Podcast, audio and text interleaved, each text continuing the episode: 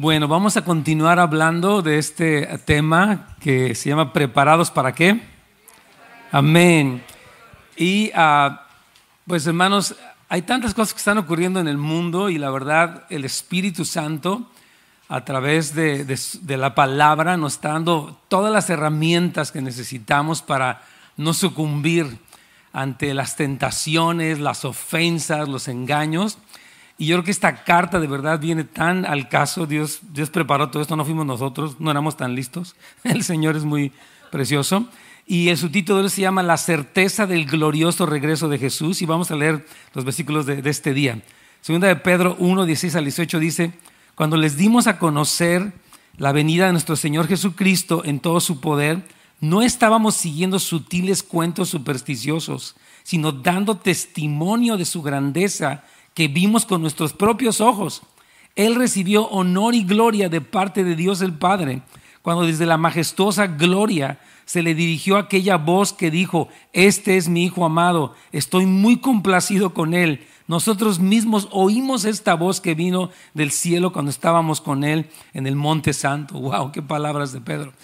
Y la semana antepasada, la semana no pasada, porque se habló sobre la parábola del sembrador que estuvo tremendo, la semana antepasada hablamos de la necesidad de recordar, ¿se acuerdan? Como Pedro dice, yo quiero que ustedes estén recordando estas cosas para que se afirmen en la verdad, porque a veces se nos tienen a olvidar las cosas, ¿verdad? Pasan tantas ocupaciones, distracciones y de repente nuestra mente pierde de vista lo que Dios nos ha dicho. Dice, dice Pedro, yo quiero dedicar los últimos años de mi vida, dice él, a recordarles. De hecho escribe dos cartas y parece que también el Evangelio de, Marcos, porque dice, aún después de que yo muera, dice, quiero que ustedes sigan firmes en la verdad. Y ese es el deseo del Señor, que tú sigas firme en la verdad, que te acuerdes de lo que Dios ha dicho, que no te olvides de sus promesas, sus profecías, sus advertencias, sus planes para el fin del tiempo. Iglesia, vamos a mantener fresca en nuestra mente las palabras de Dios. Amén, las promesas de Dios, la gracia de Dios.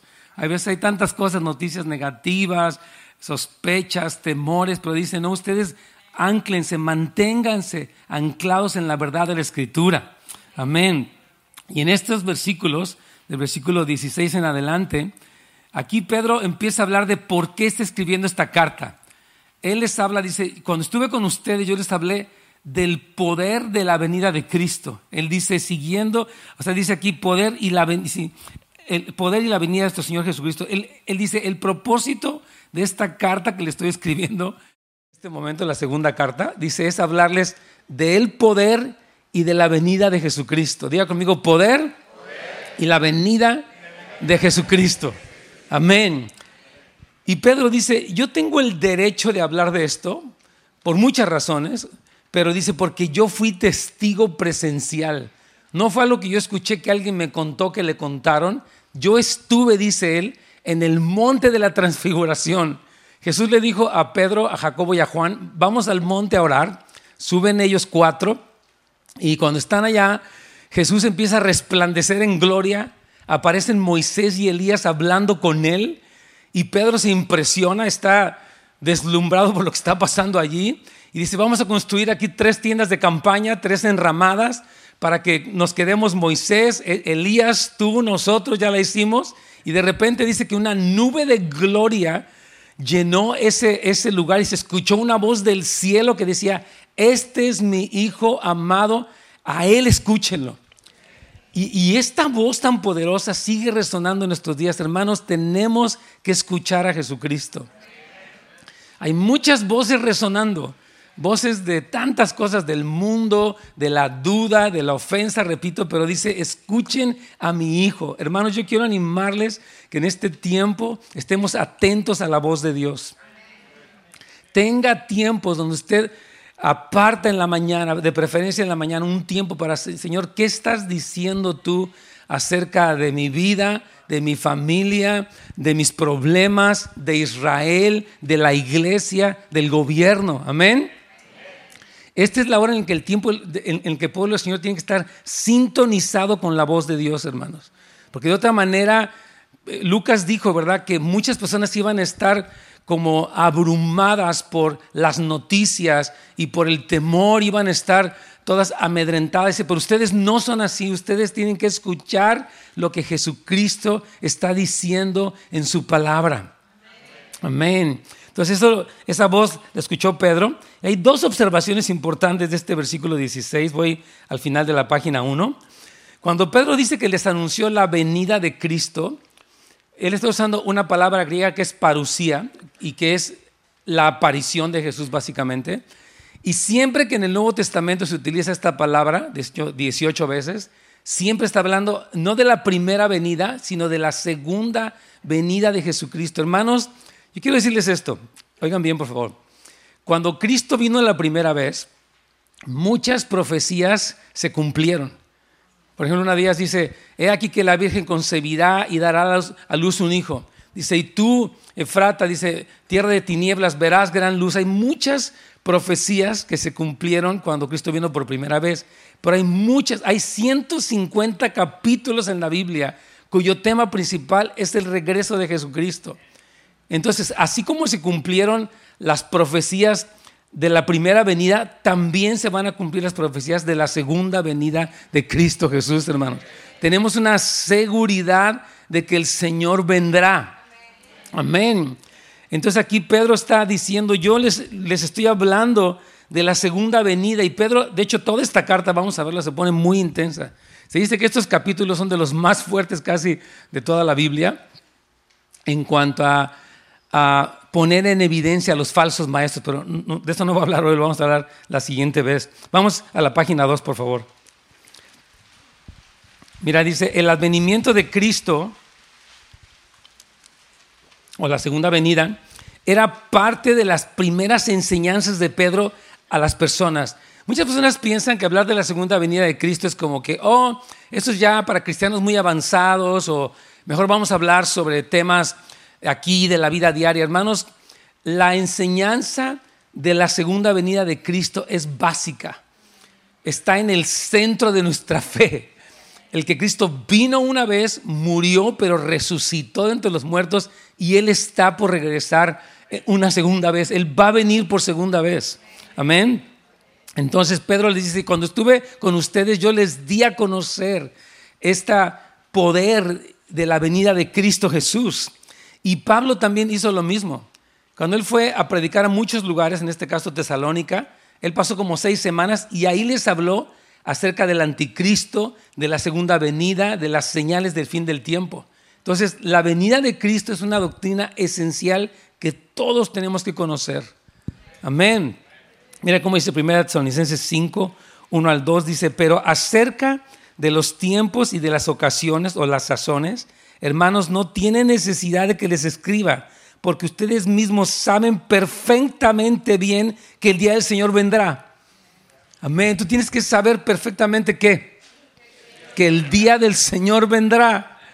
Somos una generación, hermano, que estamos viendo las señales del fin del tiempo, las pandemias, las guerras, los rumores de guerra, los terremotos. Todo lo que Jesucristo dijo que iba a ocurrir antes de su regreso se está cumpliendo. Entonces debemos de saber perfectamente que el día del Señor vendrá. Miren hermanos, esta, esta narrativa del regreso de Cristo es muy importante por ustedes y por sus hijos. Porque nuestros hijos están recibiendo mucha información, muchas, mucha educación, entre comillas, en las escuelas, y los encargados de proclamar el mensaje de Jesucristo y el regreso de Cristo son los papás y las mamás. La iglesia les ayuda, pero la iglesia no es la responsable. Son los papás y las mamás los que tienen que instruir a sus hijos en cuanto al regreso del Señor. Amén. Los primeros precursores que les hablan a sus hijos acerca de esto son papá y mamá desde que son pequeñitos. El Señor va a regresar. Quiero contarte, hijo, que Jesús vino por primera vez, murió, pero también resucitó y Él está a la diestra del Padre y va a regresar por segunda vez. Necesitamos que nuestras generaciones tengan claro lo que va a suceder, hermanos, el fin de la historia, cómo termina todo. Amén. Párrafo 2a dice, una de las señales de una fe cristiana viva es que tengamos en cuenta realmente, seriamente y gozosamente el regreso visible del Dios hombre Jesucristo. Esto me encanta. O sea, tenemos que verlo, porque mire, a veces estamos inmersos en nuestros problemas. Y ok, no tenemos problemas a veces de finanzas, a veces de relaciones con otros, a veces depresión, a veces tentación, lo que sea. Pero algo muy importante es que veamos qué es lo que viene después, hermanos. Cuando vemos, por ejemplo, esta, esta escena en Israel que ha sido tremenda, voy a, voy a comentar algunas cosas como lo hablé ayer también, porque tenemos que saber qué cosas van a ocurrir. Por ejemplo, dice la Biblia que la maldad, Jesús dijo, se multiplicará. O sea, estamos viendo la maldad multiplicarse. Estamos viendo las guerras y los rumores de guerra. Se rumora, obviamente, esta tercera guerra mundial. Las cosas están muy candentes, muy tremendas.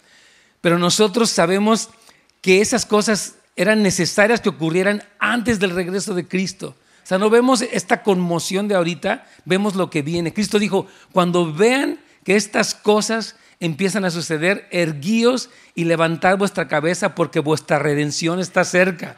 Hermanos, Cristo viene, Cristo viene.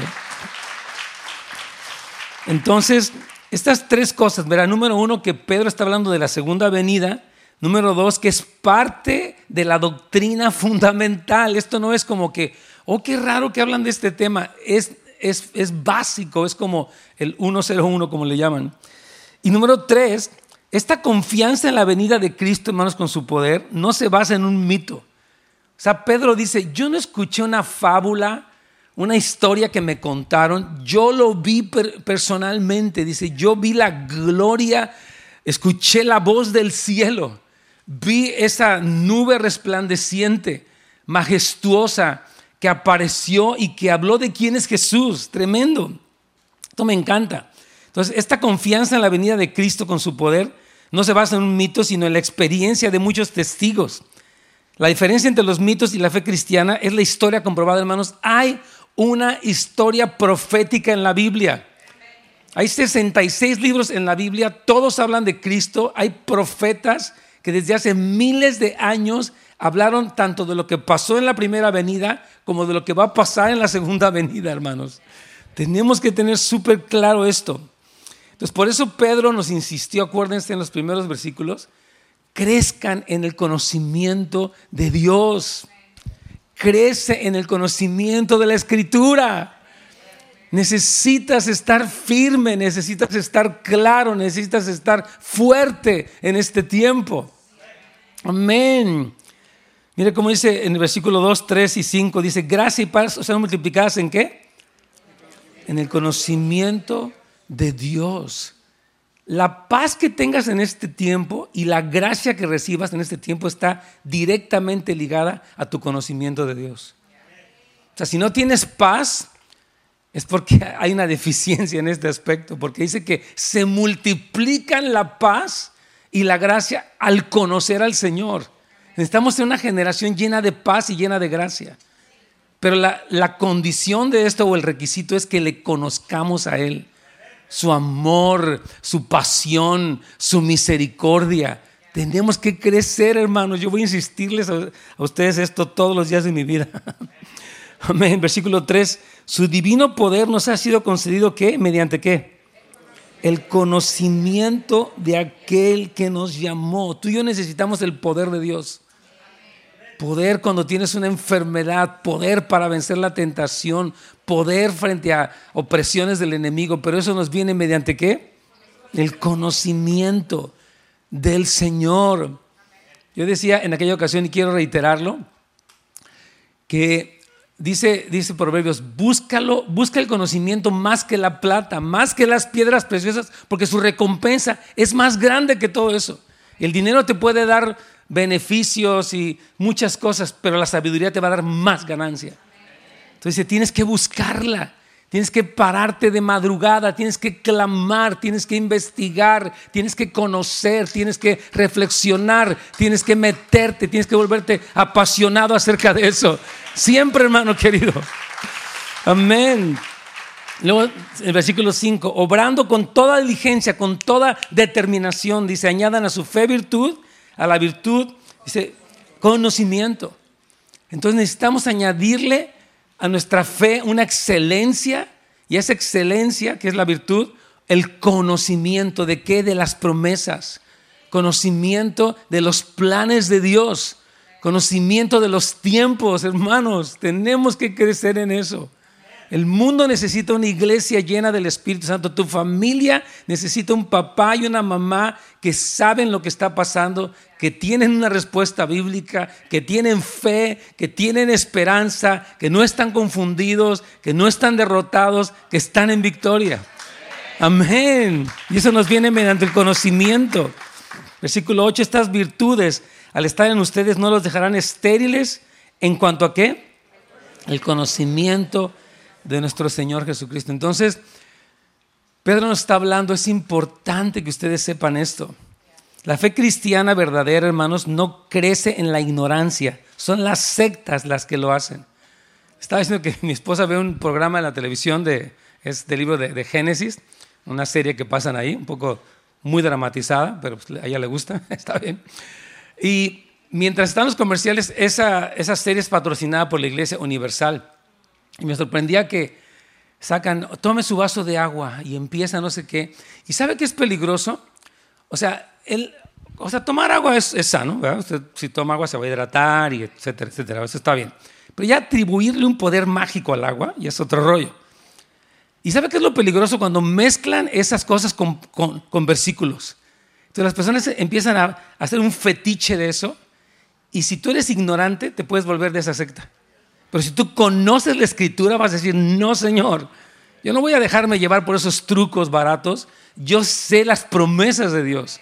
Sé cómo obra Dios. Yo sé en quién he creído y sé que es poderoso para hacer todo lo que ha prometido. Amén.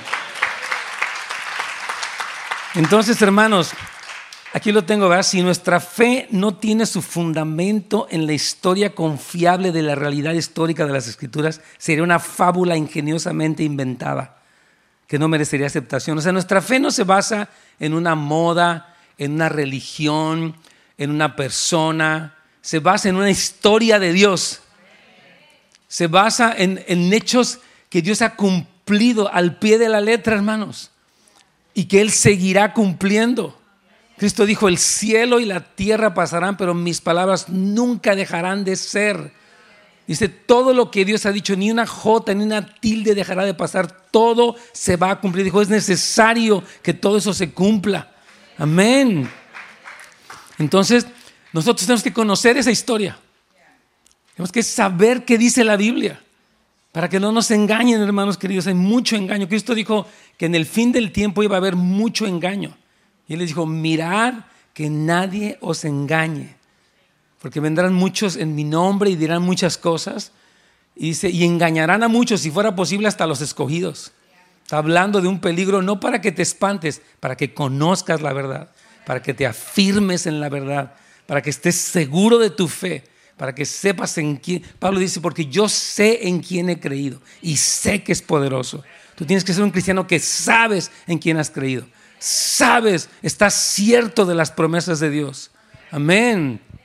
Ahorita se está levantando un movimiento donde están juntando eh, en esta, no sé si han oído, esta ciudad de Abraham, se llama creo, donde están juntando una mezquita, una iglesia, bueno, católica y una iglesia como cristiana y están como haciendo un ecumenismo, supuestamente la unidad. Eso es un engaño satánico. Esas cosas no son de Dios. Es una, se presenta como muy, bueno, muy amoroso, muy inclusivo, pero es diabólico. Y tienes que saberlo por la escritura. Amén. Párrafo C. Pedro afirma más adelante con toda vehemencia que las escrituras fueron inspiradas por el Espíritu Santo y que son confiables, por eso debemos conocerlas. Mira cómo dice más adelante. Dice, y hay que tener muy en cuenta, antes que nada, que ninguna profecía de la escritura es interpretación privada hay gente que dice, bueno, yo, cada quien puede interpretarla como quiera. No es, bueno, puede interpretarla como quiera, pero no, ni debe ni es correcto. Se interpreta conforme al contexto de la escritura. La Biblia tiene cientos de verdades y de promesas. Tú no puedes tomar un versículo, sacarlo de contexto y creer que es la verdad, porque hay todo un contexto que te avisa si lo que estás interpretando de la Biblia es correcto o es incorrecto. Así es. Dice, ninguna profecía de la escritura es de interpretación privada, porque jamás, fíjese, dice jamás, ya conmigo jamás, amén, fue traída la profecía por voluntad humana. Al contrario, los hombres hablaron de parte de Dios siendo inspirados por el Espíritu Santo. Isaías, Jeremías, Oseas, Amós, Zacarías, Malaquías, Ageo, todos ellos hablaron inspirados por el Espíritu Santo de Dios. Y las palabras que están ahí son confiables, son verdaderas, son fieles. Se están cumpliendo y se van a seguir cumpliendo. Amén. Entonces por eso Pedro dice, tiene que conocer la historia. Tu fe no está basada en una idea rara, en un mito, eh, en un mito artificioso, dice Pedro, sino en, en verdades históricas, bíblicas y proféticas. Amén. Vamos al número 3 romano, me encanta. Versículos 17 y 18. Él, o sea Jesús, recibió honor y gloria de parte de Dios el Padre cuando desde la majestuosa gloria se le dirigió aquella voz que dijo, este es mi Hijo amado, estoy muy complacido con él. Nosotros mismos oímos esa voz que vino del cielo cuando estábamos con él en el Monte Santo. Vamos a la página 3.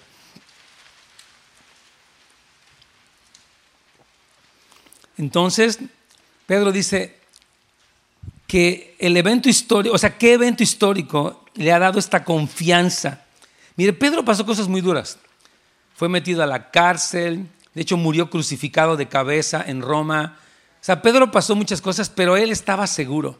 No dijo, híjole, ¿será que nos equivocamos? Como que ya se puso muy dura la cosa, oye. No, él dijo, yo estoy seguro. Él está a punto de morir, de hecho ahí nos expresa que ya le queda poco tiempo. Y él dice, yo sé perfectamente que Cristo vino y que va a venir. Completamente. Y de hecho, este evento de la transfiguración aparece en los tres evangelios sinópticos. O sea, tanto Mateo como Marcos y Lucas describen exactamente. Este evento es un evento histórico. Es algo que ocurrió literalmente. Y Pedro recuerda que cuando fueron a orar, eh, Jesús se transfigura. Jesús cuando viene, viene como el Hijo del Hombre, viene en humildad, en amor, pero de repente en ese monte de la transfiguración, transfiguración dice que resplandeció, que sus vestidos se hicieron resplandecientes, su rostro. Parte de la gloria de Cristo empezó a mostrarse y Pedro dice, mira, ahí está Jesús, wow. Se queda impresionadísimo. Y él dice, ahí estábamos nosotros. Escuchamos la voz del cielo y vimos la gloria. Y así ahora sabemos que con qué poder y gloria va a regresar Jesús. Es interesante que Pedro no menciona ni la resurrección de Cristo ni la ascensión de Cristo, sino ese evento que lo, lo tocó, lo transformó. Él dijo, algo vimos en ese monte que es como un adelanto de la segunda venida.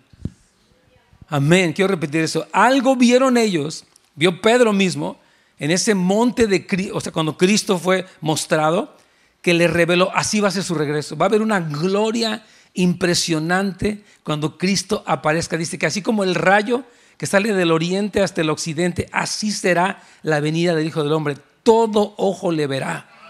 Dice la palabra que todas las naciones de la tierra, los que le traspasaron, harán lamentación por él. Va a haber una, un estruendo glorioso y evidente cuando Cristo regrese, hermanos. Va a ser impresionante. Es interesante que Pedro no menciona ni a Moisés ni a Elías. O sea, uno diría, bueno, es que esa vez te cuento que vimos a Moisés, estaban platicando con Jesús y apareció Elías y wow. Él dice, no me interesa ni Moisés ni, ni Elías. Jesús recibe este testimonio del Padre. Dice, y, y yo sé que así va a ser su segunda venida. Entonces, esta es la majestad y la grandeza de su venida, hermanos, lo que Pedro quiere que recuerden. Dice, eso pasó conmigo hace 30 años, pero lo tengo fresco. Y quiero que ustedes, aunque han pasado dos mil años de eso, casi dos mil años, hermanos, acuérdense de estas verdades de la palabra de Dios. La otra vez fui a una, me entrevistaron en una estación de radio secular y abrió el micrófono a la persona que estaba entrevistándome y salió un señor ah, y él empezó a, hablar cosas, ¿no? Y él dijo, dice, a la Biblia Dice, eh, en el año 300 seleccionaron qué libros leer y la Biblia quedó cambiada y Jesús no era quien dijo ser. Y empezó a hacer como 10 aseveraciones. Yo dije, ya después de que terminó, le dije, no, o sea, le dije, mire, usted está aseverando muchas cosas que no sabe, que no entiende y las asegura como si fueran verdad. O sea, usted no sabe, por ejemplo, lo que fue el canon bíblico, que fue el criterio que se tomó para seleccionar los libros que se consideran como santos, la seriedad del canon del Antiguo Testamento y del Nuevo Testamento, y usted sin haber siquiera leído, públicamente afirma estas cosas y niega la verdad de Cristo. Y dice, yo confío mucho en las matemáticas, en Galileo Galilei, dice, porque Dios escribió el universo a través de las matemáticas y ese es el lenguaje de Dios. Le dije, usted habla de la perfección de Dios, luego niega quién es Dios y luego niega quién es Jesús. Y me sorprendía. Pero a lo que voy es que es increíble cómo personas pueden escuchar fábulas y creerlas, escuchar la verdad y dudar de ella. Es increíble eso, ¿sí me entiende? O sea, yo lo puedo usted traer pruebas históricas, arqueológicas, demostraciones, de todo y puede decir, ah, no sé. Y si te digo, ¿sabes qué? Que la Biblia no es real, la cambiaron, los hombres la modificaron. Oye, sí es cierto, ¿verdad? Cuidado cuando tus oídos se abren a las mentiras. Tienes que tener afilados tus sentidos para distinguir cuándo es el diablo el que está hablando con una apariencia de piedad. Y eso lo vamos a estudiar después, es tremendo. Pedro dice, quiero que ustedes recuerden este evento histórico para que nunca se les olvide la gloriosa majestad de Jesús que se mostró en la primera venida, pero que se va a mostrar muchísimo más en la segunda venida. Amén. Vamos al versículo 19 de la palabra profética más segura. Ah, qué tremendo. También tenemos, dice, dice Pedro, la palabra profética más segura. Ustedes hacen bien en estar atentos a ella, como una antorcha que alumbra en lugar oscuro hasta que aclare el día y el lucero de la mañana se levante en su corazón. Estas palabras de Pedro, hermano, tienen un poder tremendo. Quiero desglosarlas un poquito. Está diciendo que la palabra profética es segura. O sea, las palabras de Dios, dice, tenemos mi testimonio, dice él, de que yo vi esto, soy un testigo presencial de lo que pasó, pero también tenemos una palabra profética, ancestral, dejada por los, por los profetas, que es segura. Y dice, pongan atención a ella. Mire, está diciendo Pedro aquí, hay como una noche, como una oscuridad en el mundo, hay tinieblas en el mundo. Y dice, hay una antorcha que está resplandeciendo. ¿Y sabe qué es esta antorcha? Las promesas de Dios. Las profecías de la Biblia. Y si ustedes tienen que estar atentos a eso. Hermanos, hay que poner atención más que nunca a las palabras de la Escritura. Más que nunca, hermanos amados. Es tiempo de que dediques tiempo a estudiar la palabra del Señor como nunca antes. Dos amenes, tres amenes, ahí casi salieron cuatro. Increíble. Mire, mientras más hemos estudiado este tema, aquí en la iglesia tenemos como 14 años estudiándolo prácticamente todas las semanas, hay una, o sea, hay una, o sea, lo leemos y es increíble, pero a la vez hay una conmoción de lo tremendo que es, ¿verdad? Hemos estudiado este tema mucho, gracias a Dios. Nos falta mucho más, no estamos diciendo que ya terminamos de aprender nunca, pero sí hay, hay tanto que, que la Biblia habla y tantas evidencias Quiero leerle uno de entre miles de pasajes, este de Daniel 7 del 13 al 14. Este, fue, este pasaje fue escrito hace 2500 años por lo menos. Miren lo que dice. Miraba yo en la visión de la noche y aquí con las nubes del cielo venía uno como hijo de hombre que vino hasta el anciano de días y le hicieron acercarse delante de él y le fue dado dominio, gloria y reino para que todos los pueblos, naciones y lenguas le sirvieran. Su dominio es dominio eterno que nunca pasará y su reino uno que no será destruido. Un aplauso al Señor, está tremendo. Yes. wow. Esta profecía que Daniel vio estando en el cautiverio en Babilonia es una profecía que describe lo que Cristo dijo en Mateo 24 y lo que Juan vio en Apocalipsis 19. O sea, esta palabra es profética y es segura. Dice, el Hijo del Hombre, y Cristo, como se hizo llamar a sí mismo, fue, yo soy el Hijo del Hombre, fue el, el nombre que él utilizó más veces para describirse a sí mismo. Yo soy el Hijo del Hombre. Dice aquí, vi en la visión al Hijo del Hombre, dice que le fue dado dominio, dice que lo vio en las nubes. Qué impresionante, hermanos. Esta palabra profética es segura, es confiable es verdadera. Hay que entenderla, hay que saberla, hay que memorizarla, hay que hablarla a nuestros hijos, Hay que recordarla siempre, hermanos. Es nuestra esperanza, nuestra bendita esperanza. Amén.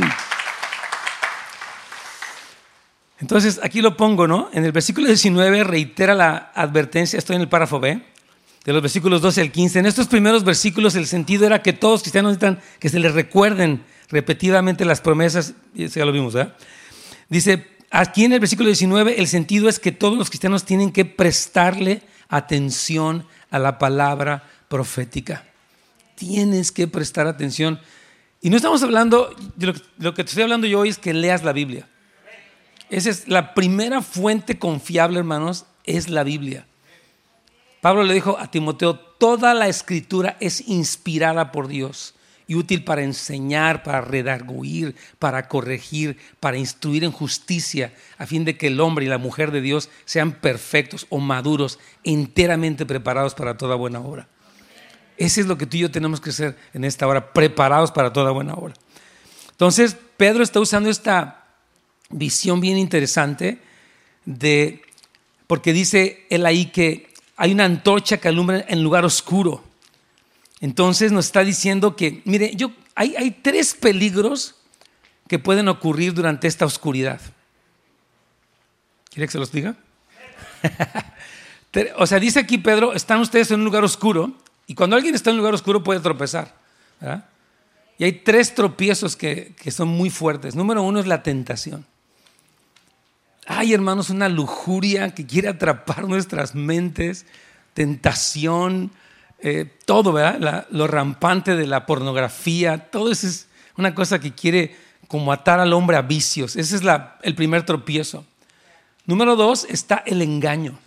O sea, toda esta cosa que hemos hablado de mentiras. Por ejemplo, yo quiero, quiero comentarles esto. Por ejemplo, hubo esta semana pasada un bombardeo. Ustedes escucharon en un hospital, ¿se acuerdan de eso? La mayoría lo han escuchado. Obviamente, este bombardeo fue ah, una falla en un misil que mandaron los, los de Hamas. Este grupo terrorista estaba, sigue mandando misiles para destruir a Israel y cae en un hospital, no en el hospital, sino en el estacionamiento, y sale una murmuración mundial. Israel está matando 500 personas, escuche bien, en un, este, enfermos, que no sé qué, ¿no?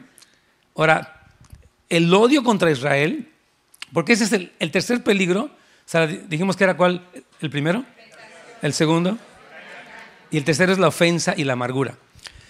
Y sale esta murmuración mundial diciendo los judíos, y cuando se hace ya la investigación, se ve que no, que no es cierto. O sea, ese fue un, un misil que falló, no, nunca se sabe si hay 500 muertos, cayó en el estacionamiento y fue un error de ellos. Pero el mundo está enojado, las universidades en Estados Unidos están respaldando a Hamas. Estaba escuchando esta semana algo que de veras me sorprendió, visto por, o sea, dicho por un testigo que estuvo ahí. Mira, hay un grupo que se llama, me parece que es Zanak, algo así. Es un grupo de judíos, no son mesiánicos. Ellos van a los sitios donde mueren los judíos y recolectan todas las partes del cuerpo, no si han oído eso. Ellos van y recogen, si hubo una bomba y quedó la mano y el pie, todo, ellos por honor al muerto eh, juntan todas las partes y las, las entierran. Entonces, este hombre, que no es cristiano, estaba contando de las escenas que han visto de los terroristas. Pero dice que en una escena ellos llegaron, vieron a una mamá embarazada. Estos hombres le sacaron al bebé, lo arrancaron del vientre, le sacaron el cerebro y luego la mataron a ella. Horrible. Pero ¿sabe que En Estados Unidos están aplaudiendo eso. Las universidades están diciendo que bravo, bravo por, por Hezbollah y, y bravo por Hamas. Yo digo, ¿en qué mente cabría el celebrar a un asesino cruel, sangriento? Bueno, ese engaño está pasando. Hay personas que están como locas sacando banderas y diciendo, mm, dice, desde el río hasta el mar que arrasen a Israel y van a matar. Increíble, hermanos, pero el engaño conduce a la ofensa que da lugar al espíritu del anticristo. Y nos puede pasar a nivel de la familia, a nivel de la iglesia, a nivel del mundo. Esto que les digo es serio, hermanos. No estoy, no estoy jugando, esto es súper serio. Mire, el mundo, nosotros hemos hablado de esto muchas veces y parecía como que hay a poco. Dijimos, el mundo se va a dividir los que están a favor de Israel los que están en contra de Israel. Y eso está pasando. El mundo musulmán y comunista está en contra, quieren destrozar a Israel. Y el mundo supuestamente libre del occidente está a favor de Israel, pero ahorita ni siquiera eso. ¿eh? Y hay una controversia. Estaba escuchando un artículo como en África se está dividiendo en dos. Los que están a favor de Israel, los que están en contra. El continente africano se está dividiendo en, torno a Israel. Y esto es algo tremendo porque lo hemos hablado. Y el engaño, hermanos, es uno de los grandes peligros. Cristo habló del escandalón, o sea, del tropiezo. Dice, muchos se aborrecerán unos a otros y se entregarán unos a otros. Eh, parte de lo que estamos viendo ahorita, de este odio, son las señales del fin del tiempo. Pero ahorita se está convirtiendo en algo con esteroides, es algo exagerado. Y por eso en este momento de oscuridad dice, presten atención a la palabra profética. Repito, en este momento de oscuridad, presta atención, dice, como una antorcha que resplandece en un lugar oscuro, presta atención a las palabras de la profecía. Ahora, ¿sabe qué? Eso toma tiempo y toma dedicación. ¿eh? No le va a venir así con que, ay, pues me da flojera y cuando, ay, como sea, leo algo. Tiene que venir con esfuerzo, con dedicación, con tiempo, clamando a Dios. Si no, no va a pasar. A ver, lo queremos todo fácil. Mire, démelo rápido, un curso de tres lecciones, receta de cinco pasos y buenas tardes. Pues no es así. No es así. Requiere tiempo requiere estudio, requiere reflexión, requiere oración para que seas, mire, Daniel 12 dice que los entendidos en el momento de oscuridad resplandecerán y enseñarán a muchos. Dios te quiere como una persona entendida y tú sí puedes ser una persona entendida. Estás oyendo, tú eres llamado. Es la generación que está en California y en Los Ángeles para resplandecer con la luz de Cristo. Somos casas de luz, hermanos. Este es nuestro nombre profético que Dios nos dio. Entonces, aquí lo pongo en el párrafo C. Todos los que habitan en esta era de oscuridad corren el peligro de tropezar con alguna tentación, ofensa o falsedad. Nuestra única esperanza para sobrevivir la noche es tener nuestra lámpara encendida delante de nosotros. Por eso hemos hablado mucho de las vírgenes sensatas. No es que seas cristiano, no es que esperes a Cristo, no es que tengas lámpara, es que estés lleno de aceite. Es que estés cultivando intimidad con Cristo, hermano. Esto es un llamado de toda la iglesia, no es de los que están en la casa de oración. Todos somos la casa de oración. Todos somos los que somos llamados a orar, interceder, a entender. Todos, hermanos queridos.